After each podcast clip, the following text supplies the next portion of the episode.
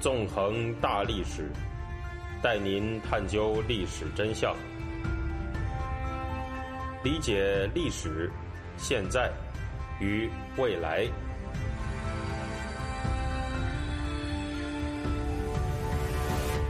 大家好，欢迎大家收听《纵横大历史》，我是主持人孙成，我们又见面了。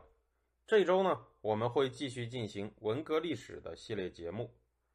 那么，在上一周里面，我们谈到，在文革的浪潮之下，有不少人啊是走上了反抗的道路。在这其中呢，既有以1968年的柳州事件为代表的集体武力反抗屠杀的群体，也有许多在当时被视作离经叛道的思想者们。那么，在本周的这一讲里面，我们就会把目光聚焦在那些被当时的人们视为异端的思想者的身上。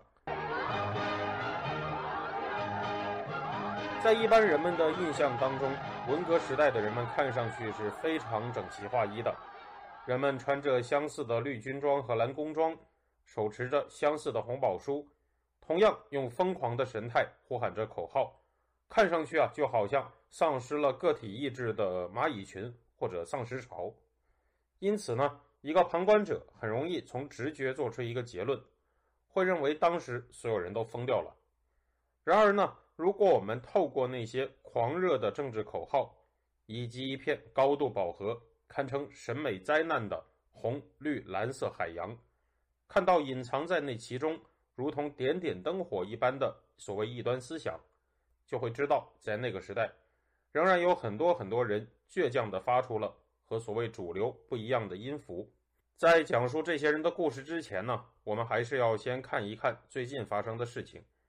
现如今呢，在中国当局日趋狂热的新冠防疫政策之下，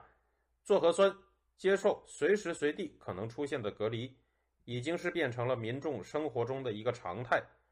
而不跟当局合作的人，则就会被当局当成异类来对待，承受到极其严重的后果。根据中国最高检察院网上发布厅。在今年三月三十一号公布的数据，截止到二零二二年二月，中国当局的检察机关已经批准逮捕涉疫情案件七千零四十七件，九千三百七十七人，不捕一千五百八十四件，两千五百二十八人，起诉一万一千三百四十件，一万五千六百六十六人，不诉一千四百三十七件，两千三百九十三人。也就是说呢，在半年多以前，中国当局就已经用疫情的相关罪名逮捕和起诉了两万多人。在目前中国当局的防疫体制之下，一个人如果拒绝参加核酸检测，那么等待他的命运就有可能会承担罚款、拘留等刑事责任。而中国国家卫健委的官员更是在今年九月八号表示，就算是没有发生新冠疫情的地区。也要开展常态化的核酸检测，在这样一种氛围之下，不做核酸的人变成了某种异端，拒绝和当局营造的主流范围合作的人将会付出巨大的代价。但是，就算在这种情况下，实际上我们在今天的舆论里面也能看到众多民众对当局防疫政策的种种不满。在这里面，有的不满呢，就变成了群体反抗的事件。实际上吧，无论暴政是何等的酷烈。在任何时候都会有人站出来，用各种各样的方式进行反抗，都会有人用种种方法表达自己和所谓的官方主流不一样的观点。今天残酷的核酸暴政下的人们是这样的，在文革时代的人们也是这样的。在极权主义的阴霾之下，总有人会不由自主地去发出不同的声音，尽管这样做的代价很可能会是失去自由乃至失去生命。一九七四年十一月十号，一张作者署名为李一哲、题为《关于社会主义的民主与法治》的大字报出现在广州、北京路口，引发了大批市民围观。这个大字报呢，虽然打着“拥共拥毛”的旗号，却对中共的政治体系进行了尖锐的抨击。尽管按照我的历史分析方法，这个时候呢，不属于一九六六到一九六八年间两年文革的范畴，但这个时候。仍然属于文革色彩浓烈的时期，这份大字报在用语上自然也有浓烈的文革色彩，而且和那个时候的绝大部分大字报一样，乍一看上去都显得十分的毛左。这份大字报在论述中共的社会主义体系时这样说道：“我读给大家听啊，这种体系，即使我们也可承认我们具有某种体系的话，也绝不是异端于马克思主义体系之外的东西。我们只不过是企图以马克思主义的思想武器去对林彪体系影响、祸害及所及的范围做一番清理罢了。事实上，我们还远远没有做到这一点。那么，在这段论述里呢？”李一哲认为，中共的社会主义体系里面存在着问题，而这些问题呢，则被李一哲归结为林彪体系影响、祸害及所及的范围。当时象征着林彪集团瓦解的九一三事件已经过去了三年多，中共则在那一年展开了批林批孔运动。在这样的背景之下，把一切想要抨击的东西归结为林彪体系，无疑是一种安全的策略。李一哲呢，就使用了这样的一种策略。李一哲也在大字报里面认为，实际上当时的中共还远没有做到对林彪体系影响、祸害所及的范围做一番清理的程度。那么，李一哲所定义的林彪体系到底是什么呢？让我们接着看下去。我再引用两段文字读给大家听。第一段是：常见的是某些领导者将党和人民给予的必要特殊照顾膨胀起来。变成政治和经济特权，并无限地触及到家族、亲友乃至实行特权的交换，通过走后门之类的渠道完成其子弟在政治、经济上实际的世袭地位，并且围绕着他们的私利改变事业的社会主义方向，实行宗派主义的组织路线，扶植起一批特殊于人民利益并与人民利益相对立的新贵集团和势力来。那么第二段是。更重要的是，他们为了维护已得的特权和争取更多的特权，他们必须要打倒坚持原则的正直的革命同事，镇压起来反对他们特权的人民群众，非法的剥夺这些同志和群众的政治权利和经济权利。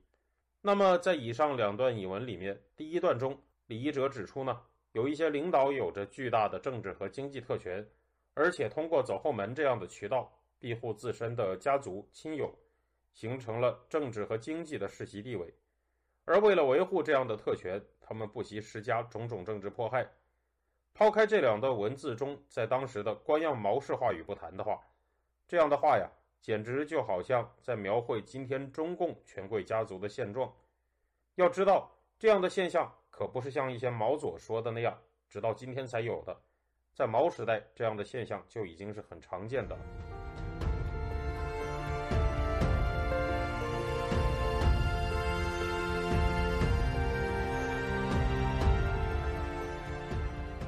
除此之外呢，这份大字报也对1968年以后当局的大规模镇压进行了抨击，认为1968年以后的多次运动也总是要打击文革中起来造反的人们，简直把他们非打下十八层地狱不可。而且呢，这份大字报还说，奉毛泽东思想为教条是不可取的。这份大字报说道啊，谁反对毛泽东思想就打倒谁的原则，成为维护林彪体系理智的神圣支柱。任何一个大人物，只要他宣布自己是毛主席革命路线的化身，他便从此成为神圣不可侵犯的了。而那一小撮竟敢冒犯了他的尊严的革命群众，便绝不能成为法律的保护的对象了。那么这份大字报当中呢，还有一段关于走后门的论述是十分值得人们玩味的。啊，那这个里面这样说道：为什么我们要那么回避对于特权的批判呢？为什么要用所谓好人坏人的问题去偷换走后门，反映在路线上的大是大非呢？想要读懂这段话的话呢，我们要对其中的一些历史背景做一点点交代。那么，在一九七四年一月三十号的中共中央政治局会议上，江青呢曾经点名指责叶剑英走后门。同一天，叶剑英给毛泽东写了信，反映了这个情况。二月十五号，毛泽东回复叶剑英说。剑英同志，此事甚大，从支部到北京牵涉几百万人，开后门来的也有好人，从前门来的也有坏人，批林批孔又夹着走后门，有可能冲淡批林批孔。那么，一九七四年初期啊，正是第二次文革随着批林批孔运动的展开而爆发的时候，江青等中共毛派在这场运动当中，借着干部集团里面普遍存在的走后门问题。也就是凭借特权必因家族亲友的问题展开了猛攻。尽管呢，江青本人就是毛泽东的老婆，他自己能获得高位，靠的就是最大的走后门。至于毛泽东的女儿李讷、侄子毛远新、表侄孙女王海荣，也都一个个呢在当时是身居高位。可以说，在走后门这个问题上，毛泽东和老干部们呢只能说是彼此彼此。但是江青点出的干部们走后门的问题，也确实是当时普遍存在的一个社会问题。但是呢，在一九七四到一九七六年的第二次文革当中，即将死掉的毛泽东已经缺乏一九六六到一九六八年间的那种杀伐之气，不愿意再破坏所谓的安定团结，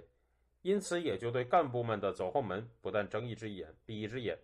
乃至用开后门来的也有好人，从前门来的也有坏人进行回护。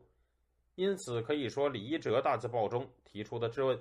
为什么要用所谓好人坏人的问题？去偷换走后门，反映在路线上的大是大非呢？这句话实际上就是对毛泽东所讲述的那种逻辑的质疑。除此之外呢，李一哲大字报也点出了毛泽东的文革本身存在的内在矛盾。他这么说道：“我读给大家再听一听。一方面，党的一元化领导绝不可动摇；一方面，运动的重点是整党内走资派，而这些走资派。”恰恰是他们把持的地方和部门的一元化领导的具体体现者。无产阶级专政条件下，应当怎样保护人民群众在党的一元化领导下对党内走资派和错误路线斗争的权利呢？那么，实际上，除了奉毛泽东为圣人的毛派人士以外，人们不难看出的一个基本常识问题就是：既然毛氏文革一方面要求群众去造共产党官僚的反，另一方面又强调共产党的一元化领导，那么这样的所谓造反，终究是被扣上了一个沉重的天花板，不可能达到真正的造反的目的，只能演化成干部打群众的局面。可以说，毛氏文革本身就存在着足以否定自身的内在矛盾。李一哲在大字报里面把这一点点了出来。那么，究竟怎么样才能避免这种特权泛滥的局面呢？李一哲大字报点出了解决问题的药方，那就是民主还有法治。李一哲这样说道：“应当保护人民群众的一切应有的民主权利，要求民主，要求社会主义法治，要求保障人民群众的革命权利和人身权利。现在的世界潮流，反民主的反动派只是一股逆流。”总的来看吧，李一哲大字报。当然还没有完全跳出中共式的意识形态，比如在谈到法治的时候，他们还要在法治前面加上社会主义这四个字。除此之外呢，在谈论到中共体制内的问题的时候，他们也把问题的源头一股脑的推到了已经变成死老虎的林彪身上。不过，如果考虑到当时的总体政治环境，他们在那个时候呢，也只能用这种话语体系来表达自己的观点。尽管在表达自己的观点的时候，他们依然带着中共官方意识形态的镣铐，却在很大程度上已经冲破了毛泽东给人们加上的思想紧箍咒。那么李一哲究竟是谁呢？实际上，李一哲并不只是一个人。那份名叫《关于社会主义的民主与法治》的大字报，其实有三个主要作者，分别是广州美术学院学生李正天、高中生陈一阳和工人王希哲。李一哲这个名字就是从他们三个人的名字里各取一个字而形成的。很快呢，他们几个人的身份就被当局知道了，也遭到了广东当局组织的官方批判。而关于他们之后的故事，我们会在之后的内容里有所交代。通过李一哲的例子，我们可以看到的是什么呢？我们可以看到的是，实际上在思想的层面上，人们在那个时代绝不都是对毛泽东唯命是从的，在肃杀的氛围之下。还活跃着多种多样的被称为异端思想的思潮，以及各种各样的民间思想家。他们中有的人呢，和李一哲比起来可以说是更加尖锐；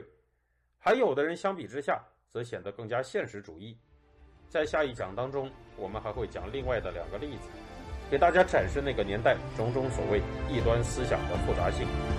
好了，感谢大家，我们这周就到这里，下周再见。